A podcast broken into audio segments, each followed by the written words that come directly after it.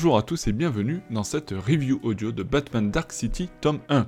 Chips Darsky reprend la série principale Batman et ça débute avec ce premier tome de Batman Dark City chez Urban Comics. Au scénario, on retrouve donc Chip Zdarsky et au dessin Rolry Jiménez, Belen Ortega ou encore Leonardo Romero. Ça a été publié le 24 février 2023 pour 224 pages au prix de 21 euros. Chip Zdarsky en mode Terminator, premier chapitre. Avec ce premier tome de Batman Dark City, Chip Zdarsky fait une entrée en matière intéressante dans la continuité Batman. L'auteur nous offre une approche plutôt originale sur les personnages de Batman, sans être révolutionnaire non plus. Il nous montre une version plus humaine et plus vulnérable du héros, qui doit faire face à un ennemi redoutable et des défis qui mettent à l'épreuve ses compétences de détective ainsi que ses capacités physiques.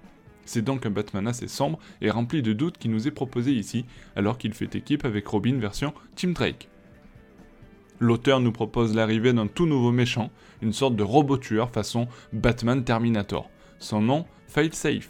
Créé par Batman lui-même, il est doté d'une intelligence artificielle très perfectionnée et capable d'arrêter tous les héros de notre Terre, un scénario qui nous rappellera celui du récit intitulé La Tour de Babel. Le récit y fait d'ailleurs référence directement dans les dialogues. Vous pourrez d'ailleurs prendre un petit plaisir coupable en voyant ce Batman robotisé aux capacités extraordinaires mettre une raclée à toute la Bat Family et quelques-uns des héros les plus connus de la Justice League. Face à son impossibilité d'arrêter Failsafe, Batman finit par en conclure qu'il s'est ramolli avec le temps au contact de la Bat Family et qu'il a besoin de devenir un autre Batman. Je n'en dirai pas plus pour ne pas vous spoiler les quelques surprises que vous réserve le récit, mais il est intéressant de voir que l'auteur s'inspire de l'histoire de Batman comme a pu le faire Grant Morrison à son époque, toute proportion gardée bien entendu.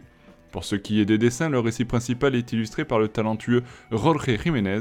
Son trait dynamique et expressif convient parfaitement au scénario explosif de Chip Zdarsky.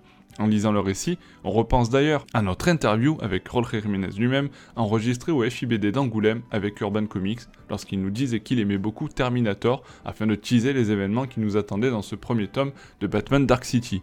Malgré ses qualités, l'ouvrage n'est pas exempt de quelques défauts. Certains passages de l'intrigue sont un peu prévisibles et la fin est un peu abrupte, laissant le lecteur sur sa fin.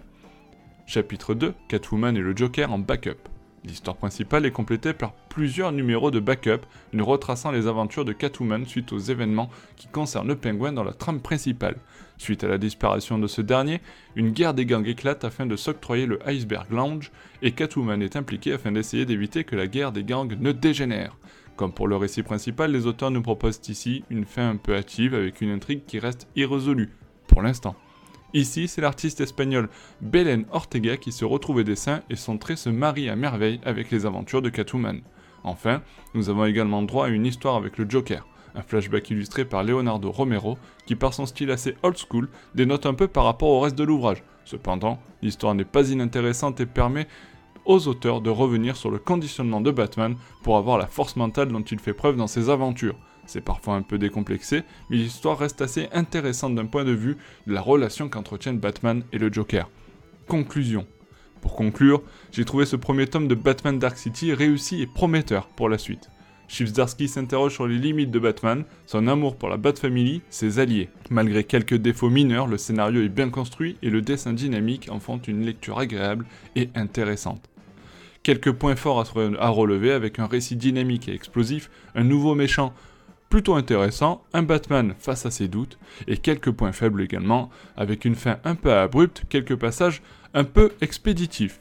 J'ai décidé d'octroyer la note de 4 sur 5 sur ce récit, ce qui est plutôt une bonne note pour un récit euh, Batman dans la continuité principale. Je vous remercie à tous pour cette écoute de cette review, on se retrouve très bientôt pour de nouvelles aventures de Batman.